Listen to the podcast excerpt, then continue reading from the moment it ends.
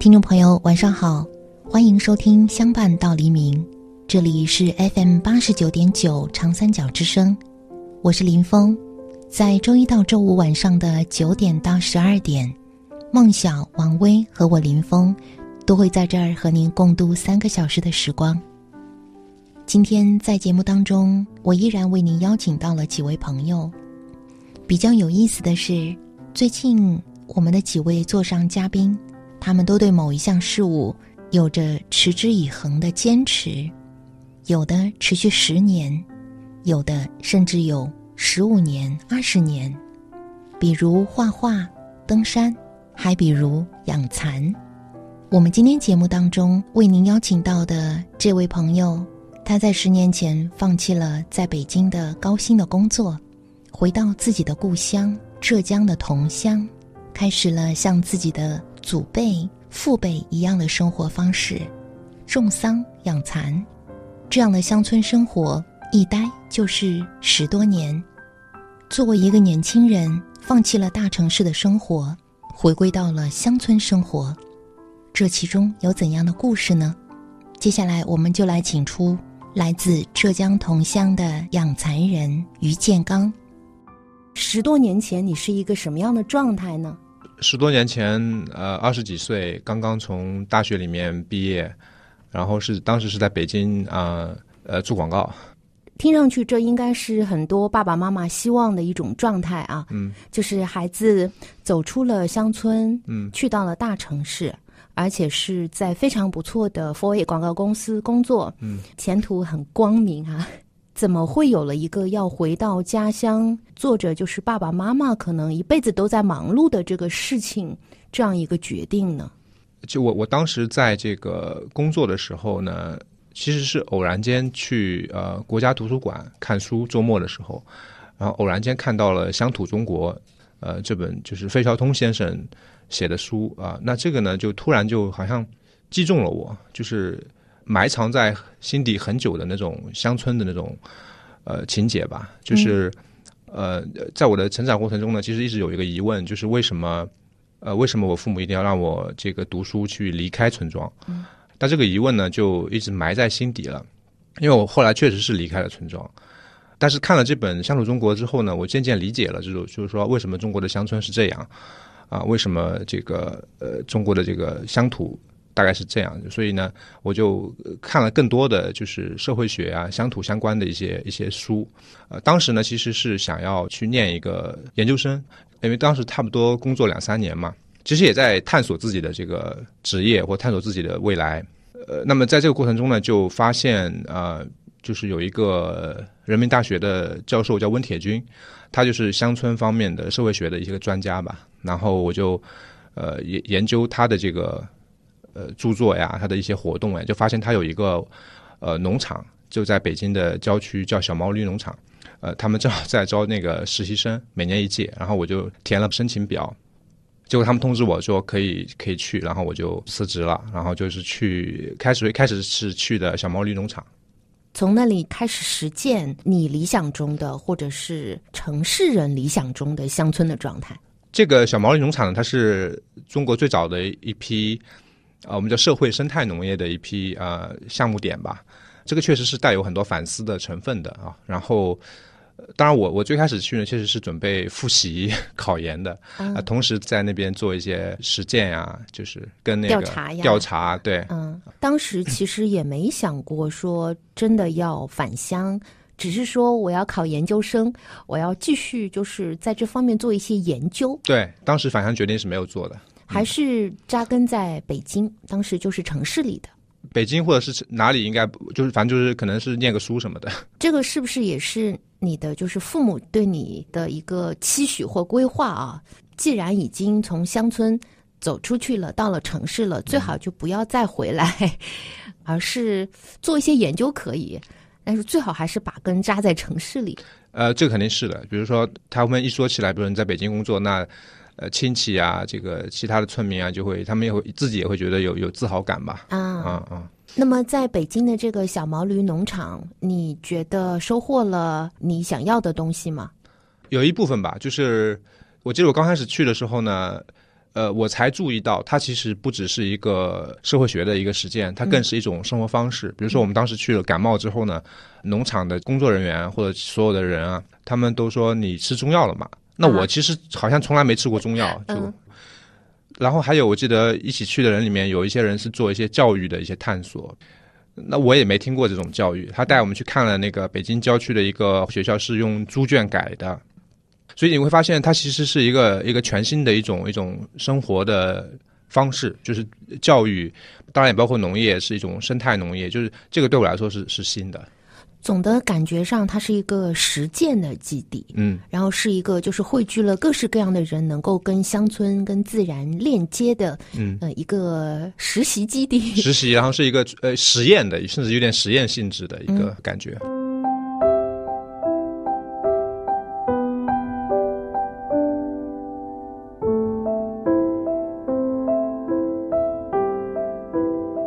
在小毛驴农场的这个经历之后。你又是怎么一步一步走到了自己的乡村、自己的家、自己的故乡呢？因为小毛驴农场呢，实际上是一个郊区的一个农场。那当时我想做一些更纯粹的农村的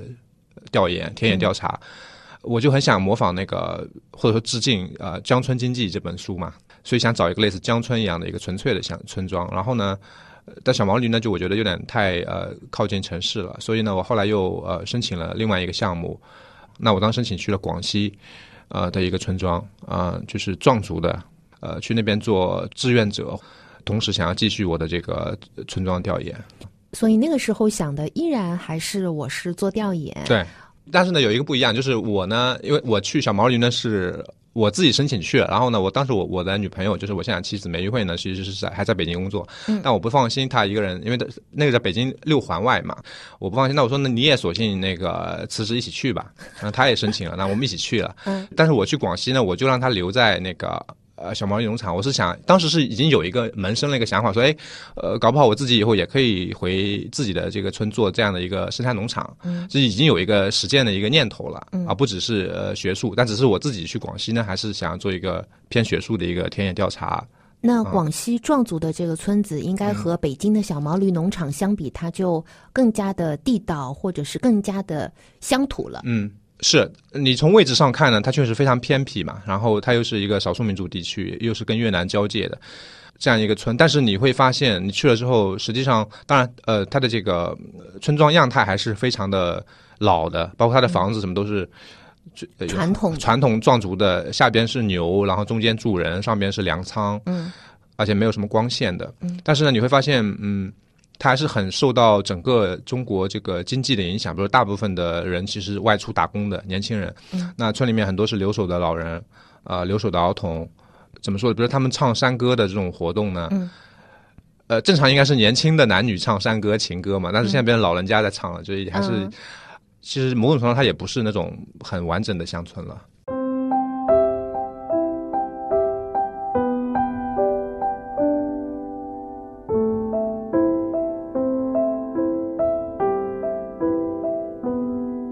所以从这个广西壮族的村落呃出来以后，嗯，你就踏上了就是做自己的理想中的农场的这个路了吗？我在广西呢，差不多待了有大半年，我也把我的这个田野调查报告写完了。那我把这个报告呢，也给了我一个师兄啊，他当时是在加拿大教书了，嗯，然后呢，他也很喜欢这个报告，然后让我翻译一下。给那个他的一些同事，社会学的教授啊什么的，让我直接去读博士了。嗯，就是我自己原来设计好的这个 学术的路嘛。对。但是呢，我我当时呢是呃年底呢，然后梅玉慧就是我女朋友哈，但我我现在妻子，呃小毛驴那个项目结束了，其实我们两个先去了贵州哈，啊从我从广西，他从北京，然后去贵州看了一些也是类似的这种乡村的实践点，很多机构在那边做的一些项目点。然后我们在年底回到了自己的村里面，嗯，当时呢，我就很想要做个农场，所以其实是两条线的，一条线是要么去读书啊，要么就放弃，然后就做这个返乡的一些实践。嗯，能说说看你回到了这个乡村在哪里吗？啊，我的乡村呢，就是在啊浙江啊桐乡啊、然后下面是土店镇、荣兴村，我那个自然村叫镇河帮啊。嗯我们是一个姓于的一个单姓村落，差不多有啊六十户啊，就是村子里大部分都是余姓的家全部姓于的族成员。啊啊啊哎，这个很有意思啊。啊！就是感觉走到哪户人家都是亲戚，都有一些这个血缘关系，会有。对，或或远或近嘛，都有一些啊。同乡在我们现在的心目当中，关键词有杭白菊，嗯有蚕宝宝，就是有这个桑蚕丝，嗯有蚕丝被，嗯嗯，嗯、就是那一带或者那一片土地，基本上都是每家每户，比方说都会养蚕，都会种菊吗？传统是这样的啊，现在是已经完全变了。就是比如说像杭白菊呢，原来是全境都种的嘛。我桐乡是有一个叫百花地面啊，这个口号我觉得很有意思啊，就是它本来有四句口号嘛，就是叫文化之邦啊，鱼米之乡啊，丝绸之府，百花地面。其实前面三个我们都容易懂啊，百花地面我是不太懂，什么叫百花地面？啊，其实他说的是杭白菊，就是因为秋天的时候全部整个全境都开花嘛。但是现在呢，实际上啊，呃，桐乡大部分的乡镇都已经不种杭白菊了，可能就留了几个保护点，有四个村做保护区，有一些补贴，然后有一些还在种，但大部分都已经不种了。那养蚕呢是呃，原来也是桐乡在九几年的时候都是就在县域，中国可能是产量最高的，但是现在呢也是基本上每年从九十年代开始，每年都桑园面积还是养蚕的数量还是养蚕人，基本上都是两位数，每年都会下降，就是都减少了，大家不养蚕了，不养蚕了啊。那去干嘛了呢？当然，年轻一辈呢，都是比如说你上像我这样上大学，那可能就是去大城市了，嗯，啊、当然有些可能回去做公务员了，或者做老师、医生了。那有些呢，如果不上呃学呢，像我这一辈呢，呃，去工厂上班了，嗯，啊、有些呢做了小老板，嗯，啊、总总之就是不会 不会再做农业了，啊，就是慢慢的、慢慢的，可能村里的老人家年纪大了，做不动了，对，所以他这个手艺或者说养蚕这个事儿呢，就慢慢的做的人就少了。对，就是刚才讲的，就是呃，年轻一代是一个很重要的原因，还有一代，还有原因当然是整个城市化。比如说你的村庄拆迁了，那你是养不了蚕。那么比如说有些呢，它是移到了集中的小区里面，就是农民的这种小区，那么它房子和它的桑园太远了。还有呢，就是新房子呢，他们会觉得养蚕很脏，不愿意把它弄脏。嗯，或者新一辈会会说把房子弄脏了，然后老一辈就不好意思养。对，基本上很多是这样的。那么现在在你的村子，你说有六十多户人家，嗯。还有多少人家在养蚕呢？嗯，这个很好问题啊。今年春蚕呢，我估计有个三分之一吧。也就只有二十户人家左右。对，而且呢，我们这个村呢，可能还是相对还多一些的。现在很多村都完全都没养了。嗯嗯，那你的父母他们从年轻的时候就是养蚕吗？对一直到现在，对，呃，我爷爷，然后我估计我往上好几代一直都是养蚕的。大概这个规模在多少左右呢？规模怎么算法？比方说，我啊看到蚕宝宝都是在一个一个匾额里面的，啊就是一匾一匾那种。对，这个计量单位很有意思啊，就是养蚕的计量单位是叫张，就工厂张嗯啊。那一张蚕种呢，差不多三万个蚕。三万三万个蚕，对，嗯。那一张蚕种呢，相当于以前呢，蚕蛾产卵的时候呢，他们是会呃专门让它产在一种啊、叫蚕莲纸纸上面，那这样一张纸呢就铺满差不多三万个蚕种，到今天仍然沿用这个单位啊。嗯，那我们像春蚕呢，呃，我们是养两张，就六万个，那我们还有秋蚕呢，也差不多两张。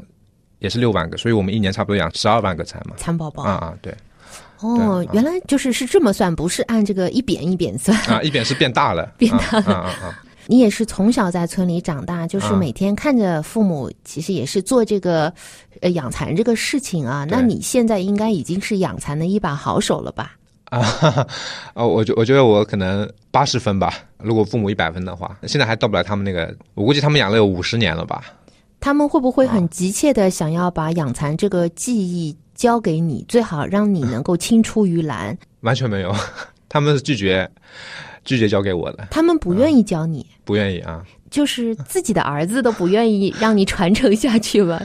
是怕你吃苦吗？肯定啊，就是我记得，就是我小学二忘了是二年级还是三年级的时候，我妈逼我去种田，嗯，就是说让我去插秧，嗯，她说你作为一个农民，以后长大了，我们老了之后，你嗯没人养活你，你一定要学会插秧。但是后边呢，比如到了四五年级，可能他看我成绩还可以，然后那个时候呢，其实村里面已已已经有那个工厂了，就不是靠农业了，嗯，他就不再逼我，甚至于都没有让我去种田了。现在呢，比如我反过来要跟他去去学种田或者学养蚕，他是完全、完全拒绝的，就是非常严肃、非常正式的拒绝，很凶的。不愿意把这个记忆交给你。对。也就是说，他们其实不希望你再走这条路，对。不希望嗯把养蚕这个事情就是继续下去，他们是反对的。反对的啊、哦，这么明确，对。他们希望你不要待在村子里，是不是？你即便待村子里面呢，你的工作也最好不是养蚕人，就最好是比如说公务员啊、医生呀、老师呀这些。因为我看到就是曾经有一篇关于你的生活的报道嘛，嗯。当中还写着，比方说你的村庄出来，嗯、可能左手就是水乡啊，右手可能就是乌镇的互联网大会，嗯。呃，你说了一句话，你说我的村子也是通向世界的，嗯，父母这一辈更希望你是人可以在村儿里，但是你有一台电脑，你就能够连接着世界。最好你做的事情也是，嗯，高大上一些是吗比？较洋气的，嗯 或者说比较城市化的哈。嗯是因为他们对传统的这个桑蚕这个事业苦也罢啊，就是这个是辛苦是呃是是我们都能想见的。比方说，你说好，我到村子里，我因为这个事业我赚钱了，我也能养活自己，我活得挺好，嗯、但是他们还是不看好这个行业嘛，或者说这个传统的技艺嘛。是因为当然他们跟他们的眼界也有关系哈，因为他们过去的经验呢，告诉他们，呃，农业的收入是不足以支撑他们的生活和家庭的。他们之所以能够供我上大学的原因，原因也也也不是因为农业，而是他们也，这个后来是因为村里面有工厂了，嗯，是因为工业或者是或者是手工业。当然，他们一直是呃，他们即便是进了工厂，他们也一直是养，他们其实是最早的半农半半差的一个 生生活。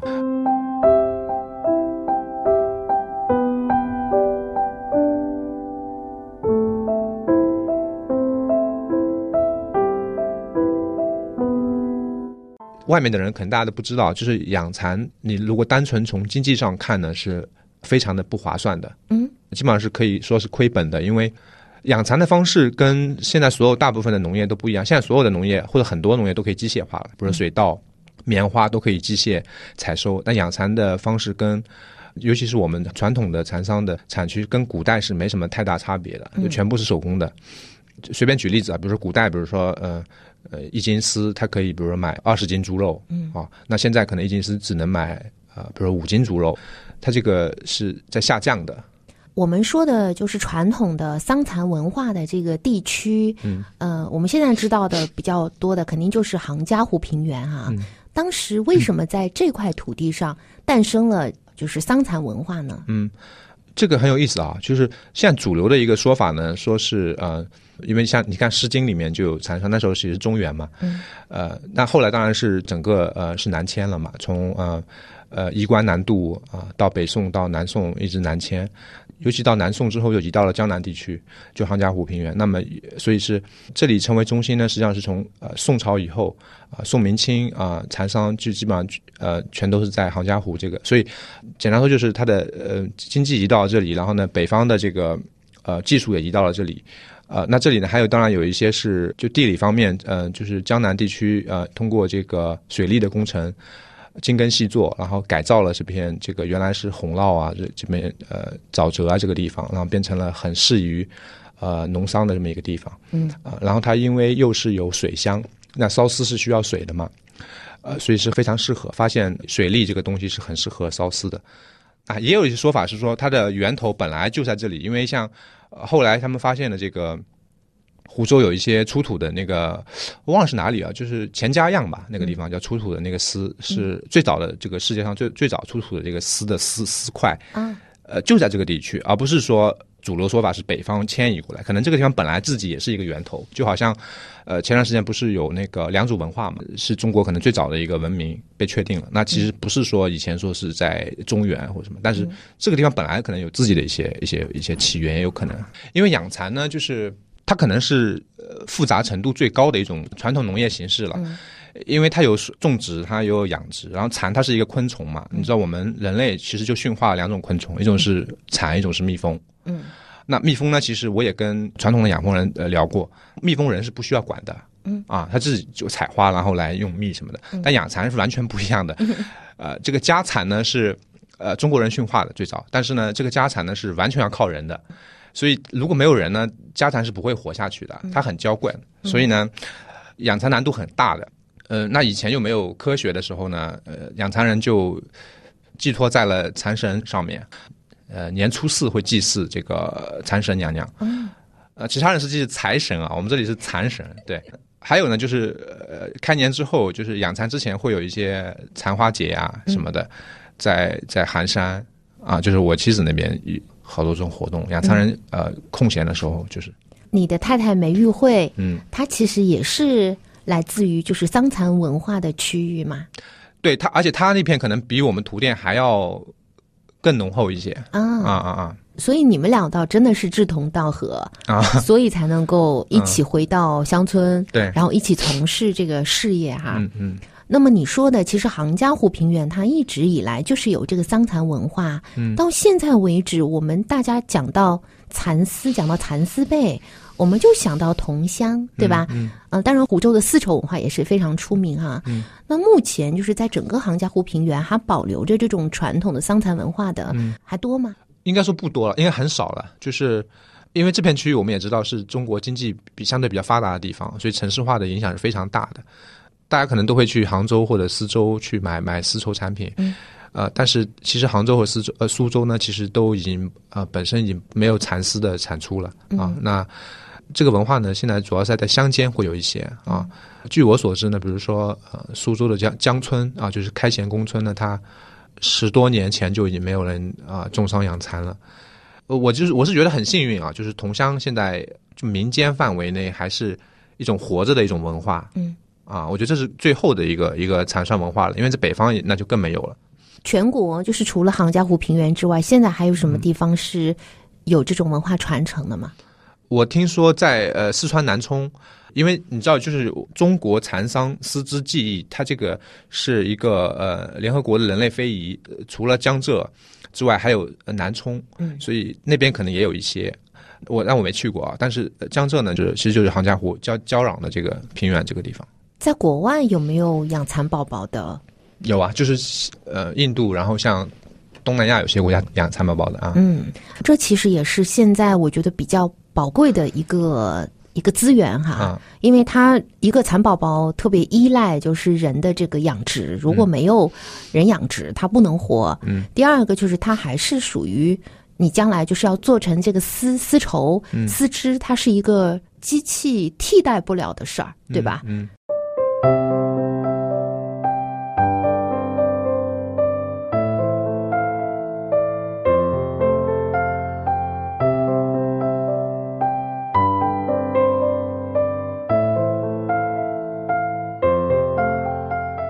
如果我们先从养蚕的日历啊，所谓的日历来讲啊，嗯。呃，一年这个十二个月，嗯，它它是怎么分的呢？每个月应该做些什么呢？首先，它不是每个月都养蚕啊，就是嗯。集中养蚕呢是五月份，呃，通常所谓的蚕月一般就是五月份啊，嗯呃，然后春蚕就是五月份，嗯，六月份呢有时候会养夏蚕，量比较不大，然后呢高温的那两个月是一般不养蚕嘛，嗯，那么到秋天呢，呃，又会养呃可能早秋、中秋、晚秋啊三茬，嗯。那晚秋呢是相对多一些，呃，冬天是不养蚕的，基本上是这样的，然后一般是就是五月份之后养到十一月份之前，嗯，其他时间呢就是桑园要维护，一个蚕宝宝，它从呃一个小小的籽，对吧？嗯嗯。然后到它就是破茧而出，然后你们可以拿到它的这个蚕茧，嗯，整个的周期是多长呢？差不多一个多月吧，因为现在城里的孩子有的时候就是老师会布置一些功课，嗯。比方说如果有条件，你可以去观察蚕宝宝的一生，嗯。呃，就会去就是寻找一些蚕的籽，让孩子呃看看这个蚕是怎么怎么出生，嗯，然后怎么成长，怎么变成这个蚕茧的，嗯、我觉得对孩子来说，就是对蚕宝宝这个动物它应该是不陌生的。嗯，还有呢，我们现在嗯，可能大家觉得生活条件好了，我要去买蚕丝被，嗯，啊、这也是不陌生的。可是对于整个嗯养蚕这个事儿，嗯、或者说从蚕宝宝啊、到怎么它变成了丝绸。怎么变成了蚕丝被？这个过程，我们想听于建刚来给我们揭秘一下哈。啊，这个还挺复杂的啊，就是前面说，就人类驯化的唯一的就是呃，因为你要驯化昆虫是其实非常难的嘛。嗯。因为我记得我养蚕的时候，有些桑桑园里面会有野蚕，嗯，然后我拿回家里面喂它，它是不吃的。你怎么分辨这是野蚕？它这个很不一样，形态会小一些，然后呢偏黑一些，嗯，这是野桑蚕啊，不是坐蚕，就野桑蚕，桑园里面会有的，然后它就不吃，所以你就想见以前呃把这种野蚕驯化成家蚕是很难的，嗯，而且你不是说养呃家里面养宠物就养个两两三只或者四五十几头蚕，我们要养几万头蚕，嗯，这个这个难度是很高的，嗯，它真的非常脆弱。你比如像我们采桑叶吧，就是说下雨天这个桑叶湿它不能吃嗯，吃了会啊，会会生病哦，啊。然后呢，呃太干也不行，呃太老就咬不开。嗯，然后呢，小的时候呢要给它切碎。小蚕呢是要，比如说从第三片叶子采，一直往下采，就是啊，只能采上边的，但又不能太上边，就太阳要晒到啊，太阳阳光要晒到的这个桑叶是最好的。嗯，然后给它切碎了给它吃。嗯，特别小那个蚕，然后你还要观察，因为蚕是这样的哈，蚕是一共是呃会经历五龄，嗯，年龄的龄哈，五龄四眠。就是它蜕四次皮，那蜕皮前后是很关键的，就是你要观察它什么时候要准备蜕皮了，它不想吃，你不是一个劲给它喂桑叶啊，就是，有时候它不想吃了，你就没法喂那么多，嗯。啊，然后呢，你要观察它什么时候蜕皮，它什么时候准备睡了，它的表皮颜色会发生一些细微的变化，嗯，啊，尤其很小的时候是很难观察到的，嗯，然后你要给它清理它的粪便、残沙，嗯，它的对气温的喜好度还不一样，比如说小蚕呢，我们通常说是。三龄以前，一二三三龄是小蚕，嗯，一般是要在蚕室里养的，因为小室内，蚕室啊，就是有一个专门的房间叫蚕室，啊。这个是指的建筑的房间，还是给它搭的一个什么呃，棚？建建，因为我们传统养蚕呢是，我们我们西边的房间是厨房，东边对应的就是蚕室，为什么要东边？是因为太阳光照吗？对应该是东边暖暖的那种。东边应该好吧，我也不知道，东边是呃东边是蚕室，东边蚕室，嗯。就是它跟人是在一起的，它是五零，然后呢小蚕呢是它是喜欢那种高温高湿的环境，嗯。所以你进去之后有点像热带雨林那种感觉，就人是不是很那么舒服的。啊。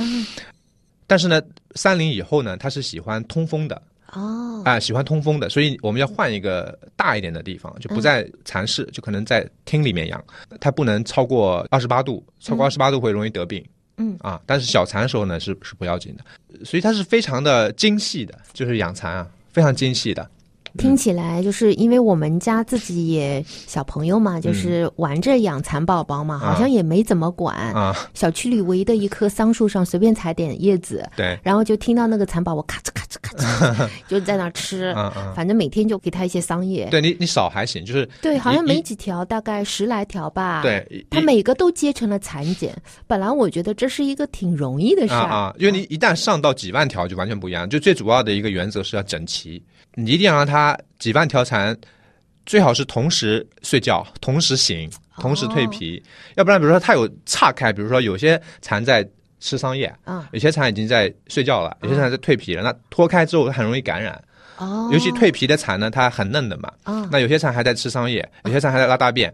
嗯，就很容易感染，就很容易生病，哦，所以最好整齐啊。嗯，这就是就是成批量的养殖和你家里就是随便养几条，呃，很大的一个区别。不一样啊，不一样啊。啊，这个就是很辛苦的一个事情，因为又要、有的要高温高湿，有的要通风。前期呢，主要是呃要技巧，就是劳动力没那么强。呃，四龄之前吃的桑叶的量其实可能都不到大蚕阶段的嗯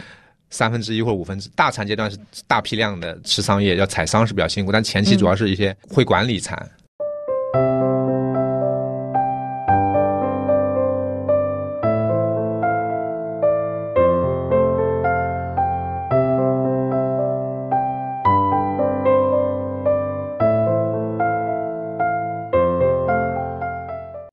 看过你的一个视频嘛，就是你在采桑叶，嗯，然后那些桑树它不高的。嗯大部分人可能真的还没见过真的桑树，你可能会搞错。嗯 呃，但是那个桑树好像几乎都要长到地面上，对吧？嗯然后你每天去采那些很新鲜的，在一个背篓里面，嗯，好像是从上采到下，对从上采到下就一把一把，然后就好了。就我们会分啊，就是比如说山林以前呢，就是顶叶顶叶就是嫩一点的，嫩一点，但是又不能太嫩，太嫩拉肚子，就是可能哦第三片叶往往下。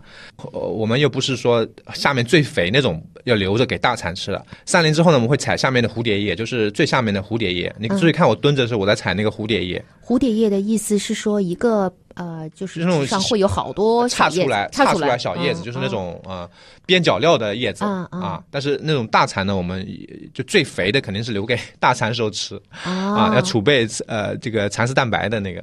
啊之后就是他们就会差不多时间就开始做茧了，首先，他会大蚕，他会连续吃一周左右，就是不睡觉也不休息，就不拼命吃。嗯，他吃到不想吃了，身体会慢慢变透明嘛。嗯，然后就就准备吐丝了。嗯，我们家的仅有的一次养蚕宝宝的经验，就是说，突然有一天发现，在这个那个盒子旁边生了一个茧，啊啊，啊，之后陆陆续续大概一两周里面嘛，嗯，就是各种颜色不同的茧都出来了，嗯，有偏红的，有黄的，嗯，反正就是很诧异，说差不多吃的是一样的，应该也是一个品种啊，嗯结果出来的颜色都是不一样的，这个很奇怪吗？你们会碰到吗？呃，这个应该是它是专门就是处理过的啊，我不知道是基因调整过啊还是嗯呃之前前期给它有一些色素，反正就它是一种宠物专用的一种啊宠物蚕啊。但是呢，它这个颜色呢是呃烧丝之后呢就没有了，在你家那边，嗯你们养的蚕出来的都是白白的那啊种都是白色的全部都是白色的。啊对，那么它接茧之后，嗯它是怎么变成丝？这是一个需要纯手工的事儿吗？啊没有是这样的啊，就是。做茧之后呢，它其实有两种处理方式，一种是烧丝，因为它就是一根丝嘛，你就把它抽出来。那以前呢是手工把它抽出一根丝来，那现在这个是烧丝厂是可以可以去机器就可以抽出来了。还有呢，把它做成棉，就是你把这个茧呢不是抽丝，把它脱胶之后呢，你把它打开。变成一张棉片，嗯就是这叫丝棉的，就绞丝旁那个棉哈，嗯这叫棉。那这个棉呢，可以用来做蚕丝被，或者用来做棉袄。嗯，当然你也可以把棉继续呃纺线。嗯，那这个纺的线呢，跟一般的丝是不一样的，它是没有光泽的。嗯，一般的丝你抽出来烧丝，直接烧丝是有光泽的，那个是没有光泽的。嗯，因为它加捻之后呢，它就没有光泽了。嗯，啊，那个我们叫棉绸。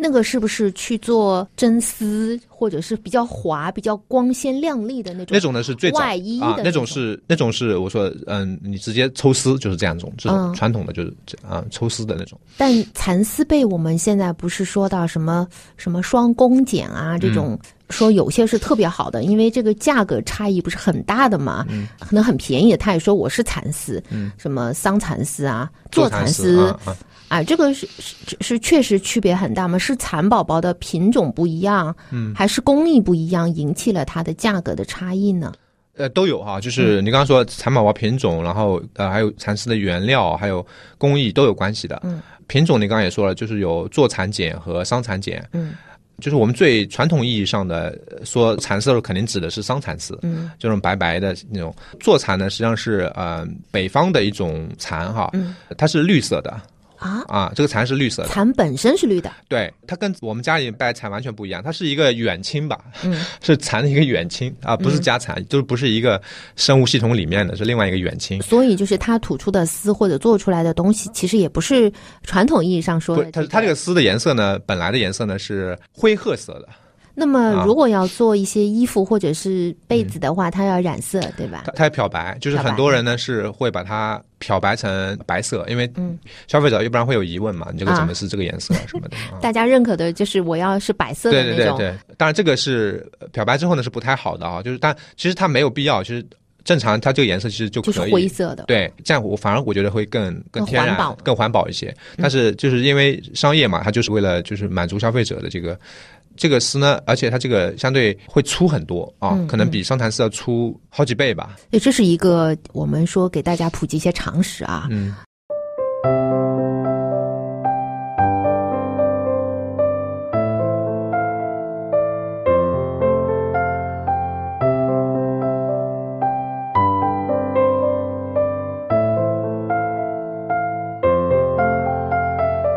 那么像这个桑蚕丝。它就是你不是说那个叫什么烧丝对吧？嗯，它拉出来以后，它就是那种很长很长对的，对，那是不是就是这个条索越长是越好的？它是这样，就是你你当然抽出来，如果中间不断是最好的啊因为断的话你要接接上去嘛，嗯那就所以相当于你你等级越高呢，相当于你的接头是越相对少嘛，少嗯上面刺点少，就是越、嗯越滑啊，肯定是这样的啊。那么，嗯，现在还有人就是用手工做吗？是不是手工？比方说，嗯嗯，这样做会更保险一点。是是手的力道跟机器的力道是不一样的嘛？现在烧丝是应该是没有手工手工的了，对。你没有这个人力或者没有这个必要了，是吧？呃，我知道，就是有一些设计师，比如说日本的设计师，他会做这种非常小批量的，就是嗯。设计师的这个产品，他用一些手工的烧丝的，嗯，呃，当然卖的非常贵了。他会强调，比如说机械烧丝呢，就是说是机器的力很大，那会把这个丝呢拉平，拉得很直。但是呢，因为蚕吐丝的时候呢，它是有呼吸的嘛，一呼一吸的，所以这个蚕丝正常的是是是有微微的弯曲的，嗯有起伏的。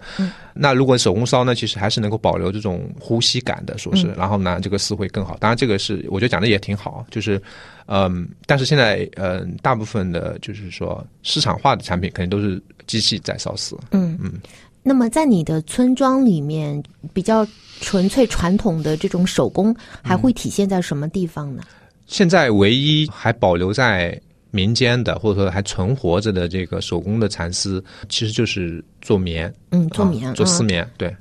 就是把它摊开，就把它就是蚕茧啊、剥开来，嗯。把蚕蛹取出来，然后那个晒干，就是一一张棉片。啊，这个棉片可以做什么呢？棉片可以做蚕丝被啊，哦就传统的传统工艺的蚕丝被嗯。啊，还可以做棉袄，啊，做棉袄，蚕丝棉袄啊。呃，但它有个问题就是，呃，外面的人就是他不会翻，就是因为他要要不能洗嘛，要会翻，所以哎我们，呃，我们都是还自己穿啊，就是没法卖啊你说的这个翻让我想到了小的时候。啊，那我们小的时候穿的棉袄，算是可能是这种成分吗？比方说，嗯你这个可以可以把它弄开，然后里面的棉啊弄出来，啊什么晒一晒、抖一抖啊，这个是装进去。对对对对，这个这个是可以是丝，也可以是棉花，都可以的。你们现在包括你们家孩子还穿这个？对我们穿的啊，我们自己也穿的，穿这个是特别透气，还是保暖？还是保？暖啊轻嘛，主要是轻，然后透气啊，反正因为我们的习惯就是这样的嘛。春节的时候在外面再给它重新做一个漂漂亮亮的一个，就是一个套子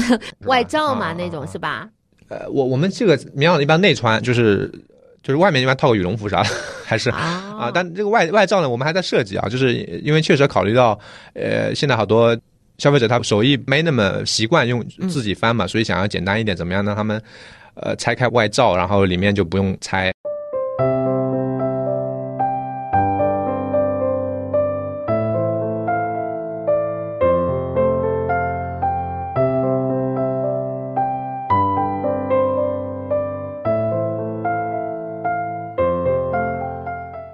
其实说到于建刚，说到蚕宝宝，说到丝绸文化，说到种杭白菊，嗯，其实都能跟你联系在一块儿。然后我觉得很有意思的是，就是您的太太梅玉慧，嗯呃，也是这么多年，呃，也是跟着你一块儿在村里就是做这个事业哈。嗯呃，但是我之前看到过一个报道，说，呃，梅玉慧嫁给你的时候带了好多嫁妆，嗯，这个嫁妆也是蚕丝，对，因为我们那边是结婚要嫁蚕丝被啊，这个蚕丝被，而且一定要是啊、妈妈亲手给啊、女儿拉的嘛，而且它是、一般是呃可能女儿还没有成年就开始准备了。小的时候因为啊，来不及嘛，因为这个也是个手做活嘛，对手工的。女儿一出生或者是很小的时候就要开始准备这个嫁妆，啊，对，而且她因为其实要从养蚕开始的嘛，而且呢，一般呃像以前呢，因为你有一部分还是要相当于产检是要卖掉，那自己留一部分就是。呃，双工茧要自己剥茧，然后晒棉，然后拉被子，所以一年可能冲个一两床。那可能后边呢，就是年纪越大的时候，准备要出嫁的时候呢，可能留的越多。当然还有一些被子是他外婆和他奶奶送给他的，所以一共可能有二十八床，反正很多的被子啊。然后呃一般我们嫁过来呢是嫁妆来的时候呢是村里面我们是呃结婚是有乡帮的嘛，就是乡帮就是附近的一些怎么说呢邻居或者亲戚啊啊啊，但也不是远，就是村里面的人他们会。把一床一床被子就是扛起来，然后就拿到这个新床里边叠起来，叠得很高，这样啊。其他的这个村民啊，就一一定会要来参观新房，嗯，来看看这些被子啊什么的啊。被子越多，被子越高，或者被子的质量越好，嗯那就说明这个娘家对这个姑娘的爱对有多深，对吧？对，呃，然后我们这么多被子呢，我们自己呢这一辈子肯定是用不完了，嗯，那我们就可能留给我我们自己的这个小孩啊什么的啊。现在如果还能盖到嗯自己的妈妈或者是祖辈、呃亲手从养蚕开始，嗯完全亲自过手的这个被子，我觉得是一个很幸福的事情啊。你是不是摸的这些被子，你始终也会想到，哎呀，这个事情就是不能到我这一代就就结束了，我得把这种工艺或者这个文化，我给它继续下去。你今天一问我，倒提醒我了，就我觉得每天盖我都已经有点习惯了。我、嗯我觉得很有意思啊，就是我我们原来养蚕呢，就是蚕茧呢，一般都是比如说呃自己做做蚕丝被啊，或者是以前呢是蚕茧呢是啊、卖给蚕茧站，但是现在你会发现，呃，有一些村民会来跟我们买蚕茧。嗯，那你想，他他不是自己也养蚕吗？其实没有，因为他们不养蚕了。嗯，但是他们一定要给小孩准备蚕丝被。就是这个文化传统还是在的啊，对就女儿出嫁还是要这个蚕。还是要蚕丝被，那他们就自己不养蚕了，就来跟我们养蚕的买买蚕茧。这二十八床被子，你们将来肯定是会给儿子留着的嘛？嗯，儿子娶媳妇儿也可以把这些被子 可以都堆起来啊是吧啊啊儿子娶媳妇儿呢，那现在可能不一样了。儿子娶媳妇儿呢，呃，呃一般是呃给女儿多啊，当啊然给儿子呢也也会给几床嘛。对，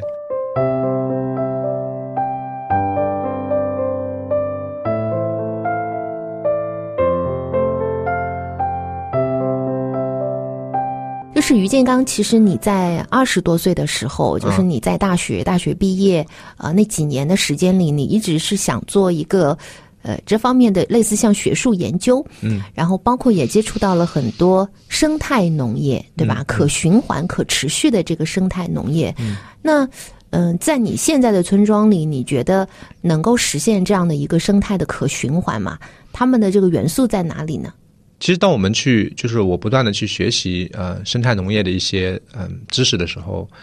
然后你会发现，其实我们的传统农业里面其实本身蕴含了一些生态的一些一些元素在里面的。嗯，你像美国或者这种呃机械化的农业呢，它是本身是单一化的农业，他们是呃重新去思考怎么样生态化。但是我们因为有一个传统农业去有一个基础吧，我觉得是一个很好的灵感的来源。因为生态农业这个运动呢，实际上是欧美传回中国的，但是我其实我们中国自己是有。他们叫四千年的农夫嘛，其实是有很深的这个农业传统的。那我们自己呢，之前的研究不够什么，那其实其实有很多的。那像我们本身呢是啊、呃蚕桑文化里边呢，比如说养蚕，对吧？然后呢，我们的这个呃蚕沙呢是一般有两个作用哈，一个呢是可以继续去啊、放到比如说呃水稻田或者杭白菊的田里做有机肥，还有第二个作用呢是可以给这个胡杨去做呃做饲料哈，就是胡杨、胡杨会吃这个蚕沙。那胡杨呢，它本身它可能是最南边的一种绵羊了。嗯啊，在南边就只有山羊没有绵羊了。我听说啊，它是太湖的湖啊，它是一千多年前是从北方过来，然后慢慢适应了这个江南这种潮湿炎热的这么气候的一种绵羊。呃，那我们是圈养的，不是像北方那样是放养的，是圈养。那么它的有很多肥，那这个肥呢是啊、呃也是会放到那个水稻田或者是桑树林里面做肥料。然后呢，胡杨也是养一年多这样。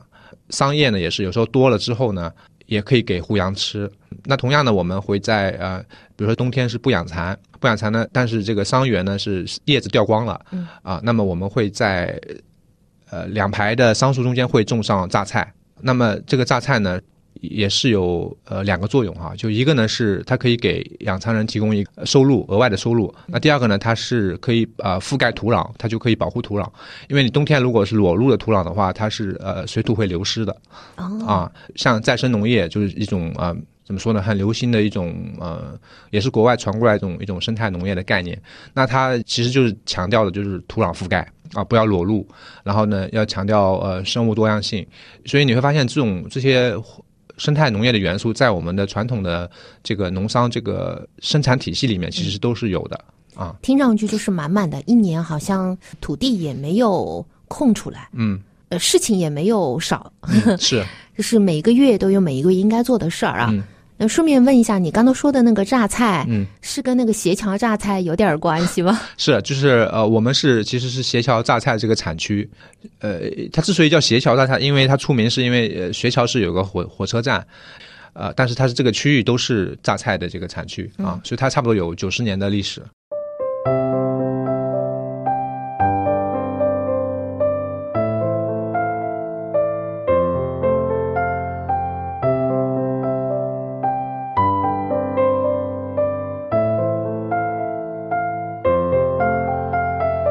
桐乡也是杭白菊的主要产地啊，对，而且就是你们这两年也在尝试，嗯，去种植一些杭白菊，嗯，这个里面难吗？都挺难的。就是我是在差不多五六年前吧，呃，我先讲一下，就是我们回来之后，其实没有一下子就是做蚕桑呃做蚕丝被的。嗯，我们刚从广西回浙江的时候呢，我我脑子里面其实是一直想要做一个一个农场，像小毛驴一样的生态农场，它是其实是以蔬菜。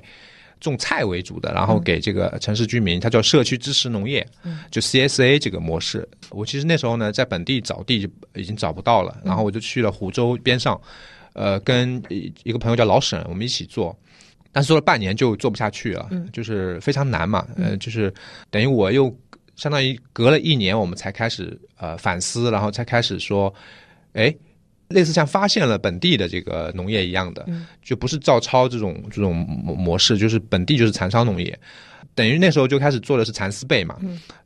但是我们始终心中想有一个呃一个农场的一个一个梦啊，哎，结果呢，就五六年前发现有个做茶叶的朋友，本地的，呃，说其实杭白菊生态的没有，嗯。啊，就是。就别说生态了，本地就是连桐乡本地产的杭白菊都很少了，现在都外地的。那我说，哎，那我们可以做这个生态杭白菊的种种看嘛。啊，对，种植。然后，但是那时候我们村已经没有人种了。我爸说十年都没有人种杭白菊了。我小时候是有这个很深的记忆的。我其实很讨厌采菊花的嘛，因为很烦嘛，就是跟那个养蚕一样的，这个蚕太多了。我小时候非常烦。但我印象中，我妈逼我去采菊花的嘛，小时候啊。采菊花烦在哪儿？是菊花很小，很太多了，那百花地面嘛，就是你小孩子嘛，我没有耐心嘛，我就很崩溃。然后，但是等到我想种的时候，已经没有了，村里面已经没有菊种了，没有菊苗了。然后我是打听，然后有一个同学在另外一个同乡另外一个镇，呃，他们我说嘛，他是保护区还保留了，然后我跟他要了菊苗、菊种，他们家的，他给我拿了一捆来，然后我就从那年开始种，嗯。然后这个菊种一直留下来，然后这样种了五六年，然后占了我们家一块田。那为什么我父母会同意呢？这个事情，他们会认为说，这个因为生态种植，他们觉得不可能的嘛。一开始我跟他们回来说不用农药化肥，但是他们觉得杭白菊还可以，为什么？他说杭白菊本身吃肥不多，呃，好像他说也不怎么长虫啊。然后我爸觉得这个还可以，可行性可以。你爸觉得这事不麻烦啊？对，一开始我从广西回来说做生生产农业不能不用农药不用化肥，他们是完全不相信的。因为他们觉得就是这个蔬菜嘛，怎么可能对没有虫嘛？对，那怎么除嘛？你这个人工得多少嘛？对吧？对，我想很多，嗯。所以杭白菊他们就呃愿意拿出一块田来来做这个生态的尝试，然后我们就从那一年开始就。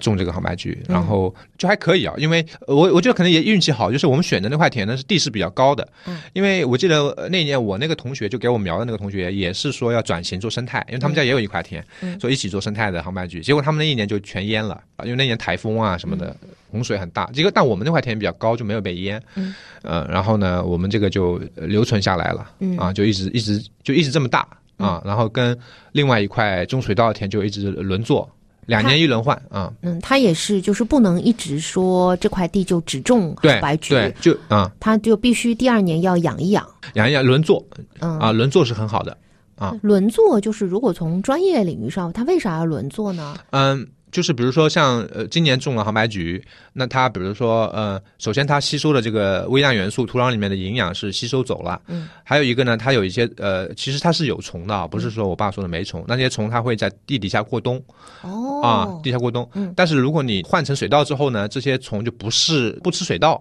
啊，它就走了。对，然后水稻的那个呃呃，它的营养呢，它又不一样，就是跟杭白菊的营养，它相互可以补充。嗯啊，然后种油菜或者做做一些豆类呢，它又可以呃固氮什么的。你到了第二年或第三年再给它轮换回来。对。反正还是那一块田。对，轮换，然后它相互就是相互促进，是很好的相互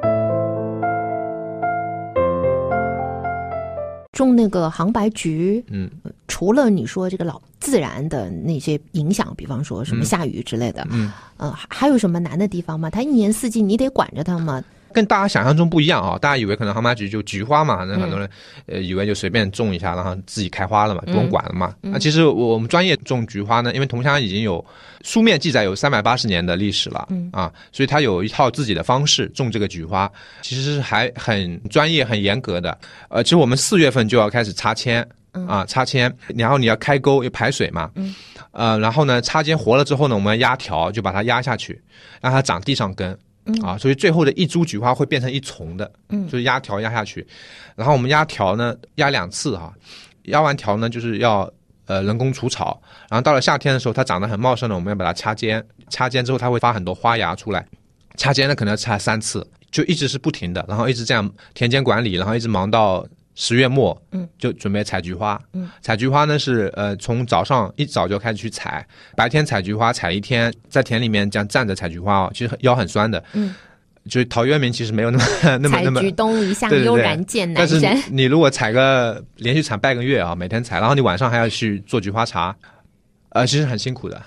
因为我看你微信朋友圈里面就说踩了三天就觉得不行了，，对啊，嗯，很很疲劳的。但我今年还是坚持下来了。就是我以前可能踩半天，但是我现在踩了一整天，然后踩了半个月，然后晚上做茶，啊、怎么做法呢？是烘干吗？炒吗？啊、就是这个也很有意思啊。就是长白菊传统呢，就是我们是要蒸青的，啊，那不是跟做普洱茶一样的吗？或者是对，但是我们呢是呃，就是蒸青呢，就是普洱茶我没见过，它可能是在用手什么的。我们是呃，在这个也是要一个柴笼屉火里面？笼屉里，对，有个专门的一个一个杭白菊的一个竹的一个容器，然后呢在柴火灶，呃，我们用这个老的这种这么粗的桑树去去烧这个，然后呢就是蒸啊蒸几分钟，呃又不能太生又不能太熟，嗯。像这个菊花，如果蒸生了之后拿出来，马上就变黑了，就没用了。然后呢，就是去呃晒晒，但是晒呢有时候会遇到这种阴雨天气，那就烘，呃烘干，呃基本上是这样的。因为就是大家可能在外面买的这个菊花，你会发现有的可能不一定是从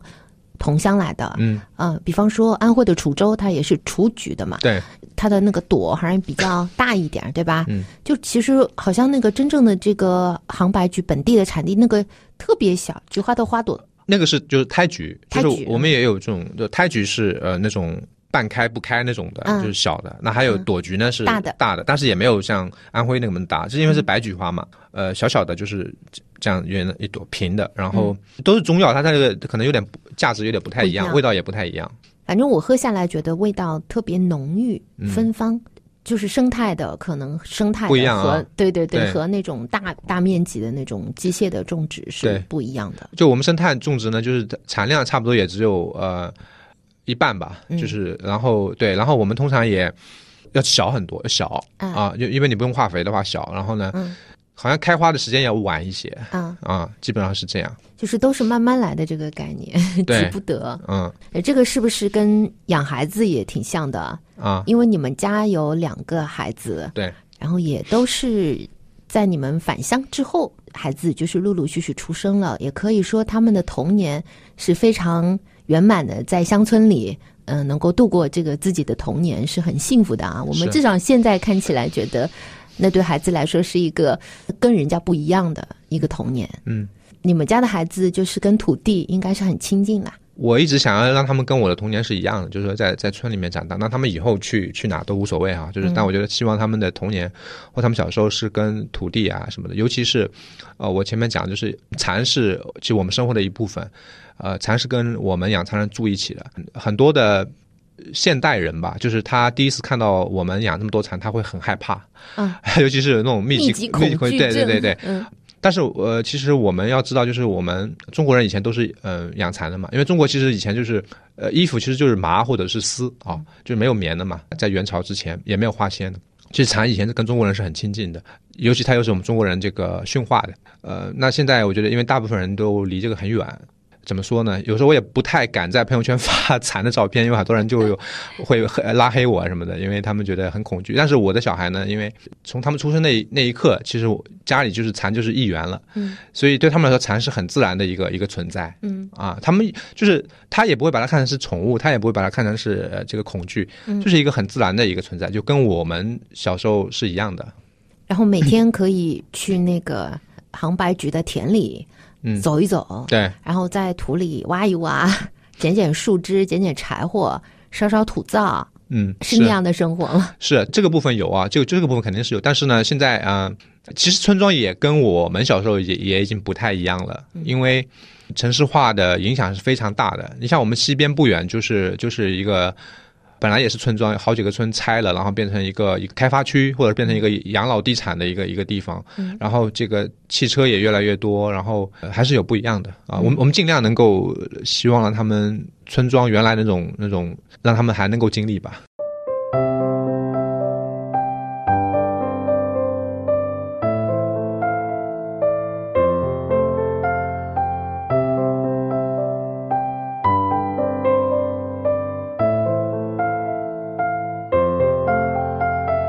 于建刚，呃，其实你返乡有十多年了，嗯，啊，而且十多年前那个源头其实本身是想要去做研究，那经过了这十多年打引号的实践啊，你还会再回归到就是研究的这个角度去吗？还是会一直就扎根在村里做这个传统的手工的传承，然后说服你的妈妈把所有的技巧全部都教给你？这肯定的，就是我我那个就每年都要不跟我妈去偷师哈，就是肯定的。我差不多从前几年我就放弃了，就是说想要去做专门的学术的研究，在比如在大学里。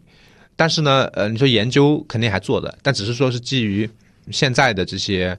实践的这个蚕桑的这个文化，呃，我也会写文章，会发在一些呃食农的一些一些媒体上面啊，跟农业或跟可持续生活有关的一些媒体上面，我也会写一些文章。呃，这个也算研究的一个一个 存留吧，这是我的个人的兴趣吧，但不是那种呃大学的那种学术的生涯，应该不是了，这个不会啊。嗯，而且我看就是你其实还 喜欢播客啊，然后播客里面有一群你的朋友们，嗯，基本上都是。从事就是生态、嗯，农业、嗯，养殖，嗯嗯，就是你会觉得还是有很多差不多同龄，然后同样的兴趣爱好，他们分散在全国各个不同的地方、不同的村里，对吧？在做实践的一些朋友，对，嗯，就是还是有很多年轻人愿意去思考或者去实践的。嗯，对，这个我们差不多有。可能有很多也认识十多年了，就是可能最早的一波返乡青年吧。我觉得哈，就是也不要太焦虑吧。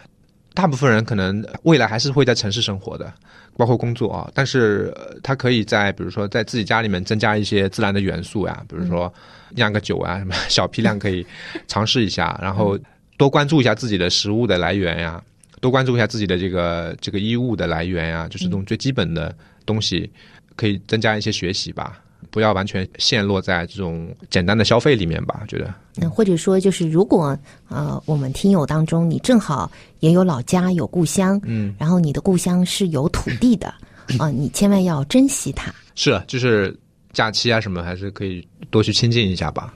这可能是一个人的根啊，这个根就是你不要去忽视它，嗯啊，也不要去浪费了它。你城市的人呀，或者是受受过教育的人。可以关注一些具体的东西，就不一定那么的抽象，就是具体的东西，就是食物或者是一个，比如说蚕丝，或者是我觉得这个很有意思，就是说，嗯，就是当你已经有了城市的经历，然后你再回头去看乡村的一些曾经熟悉的东西，嗯，哎，反而可能更有更有一些灵感，更知道做些什么吧。总之是做些什么，对。嗯，它会在你的生活里体现出来的。对，我觉得是，就是现代人还是呃会有一些这个，他们叫呃韦伯不是叫理性的牢呃牢笼嘛，嗯啊，就是你可能要呃一直会焦虑啊，一直会什么，但是你可能跟跟自然呃跟真实的生活多建立一个一个连接的话，可能会好很多吧。就是我们其实生活，如果你要找松弛感。如果你要打引号的要疗愈一些什么，嗯，可能乡村也会有一些你想要的东西啊。好的，谢谢于建刚，谢谢。好，谢谢，再见。